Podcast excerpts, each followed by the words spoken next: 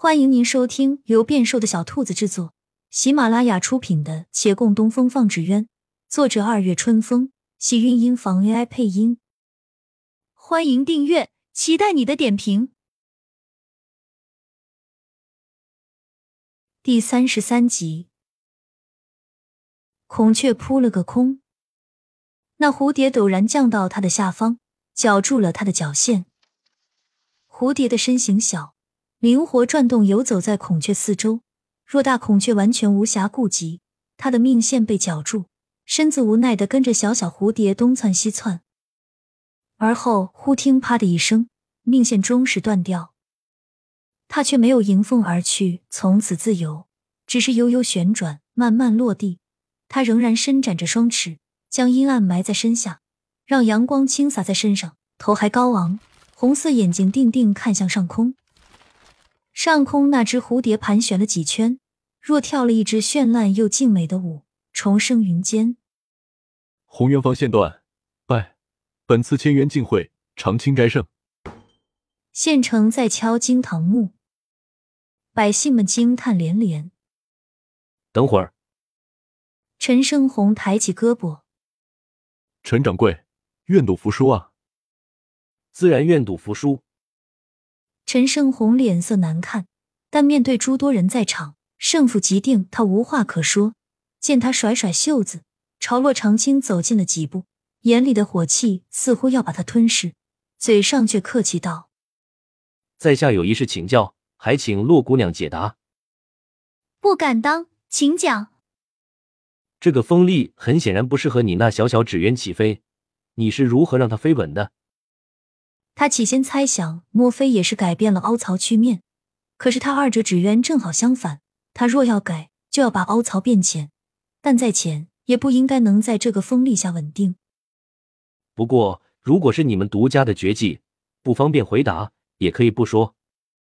他想了想，又道：“他虽有私心，却也尊重手艺人的心血。”洛长青笑了笑：“没关系，你想知道。”我可以告诉你啊！说罢，回头叫月兰把纸鸢放下来。那蝴蝶纸鸢之前展示的时候，没跟陈胜红排在一个队列，他压根没仔细看。眼下凑近观察了一番，才愕然发现，这蝴蝶完全不存在凹槽深浅的问题，因为它压根就没有凹槽。这倒是前所未见，纸鸢还可以不加凹槽去面吗？他连听都没有听到过。可是也不对呀，没有这个，你的纸鸢是怎么起飞的？没有了凹槽曲面，就没有出风与泄风的途径。它就是在轻便，用线拉着也飞不起来。不过，他的目光瞥到那蒙面的边缘，硬架结构糊上卷面，越轻薄的卷面越好。纸鸢都是这么做，而这只的不同之处在于，它的边缘全都是卷边。原本裱糊在骨架上多余的卷面，并没有裁剪掉，而是卷过来又粘贴在上。原来你以卷边代替了凹槽。他明白过来，叹了一声：“正是如此简单的方法，我倒是从来没想到过。”陈掌柜惯会按照标准来做，想必就算有新的想法，也不敢尝试。说的没错。老祖宗留下的东西，岂能随意更改？就是有你这些不尊重传统的手艺人，才将我们的艺术带得越来越偏。老祖宗也是一步一步摸索尝试的，并非一蹴而就。今日你赢了我，我还是先道一声恭喜，但并不代表你这小小长青斋已经能达到我陈派的成就。等达到了，再来说这些大话不迟。陈胜红更添不悦，转身欲走。伙计们见那孔雀被摔落的有些破损，又深知这还是他们掌柜第一次战败的耻辱之作，留心多问了一句：“他还要不要带回去？”“当然要带回去，好好收到库房去。不管胜负，红渊坊出品的每一只纸鸢都是艺术，我都一样珍爱。”伙计连连点头。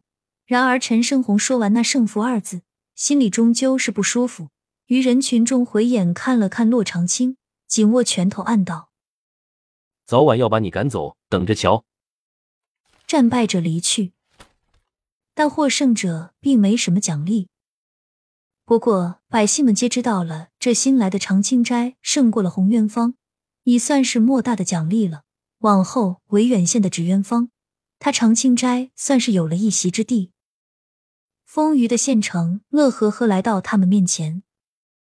洛姑娘，先前是我没有眼光，差点让珠玉蒙尘，你别介意啊。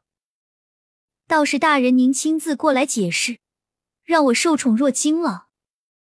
骆长青连忙后退一步，瞥瞥那依旧一脸沉闷的县令大人，略一沉思。不过，大概要麻烦您替我跟李大人也解释一下，我当真是一时嘴快。他生平第一次嘴快，就被人听到了。没事儿。县城先前也在，他调侃李大人那些话，自然也是听到了。然而此时只是无所谓的摆手。他绝不会利用职权为难你。你放心，他是个公私很分明的人。说完，想起一事，与骆长青告了辞，径直朝李大人走去。亲亲小耳朵们，本集精彩内容就到这里了，下集更精彩，记得关注、点赞、收藏三连哦，爱你！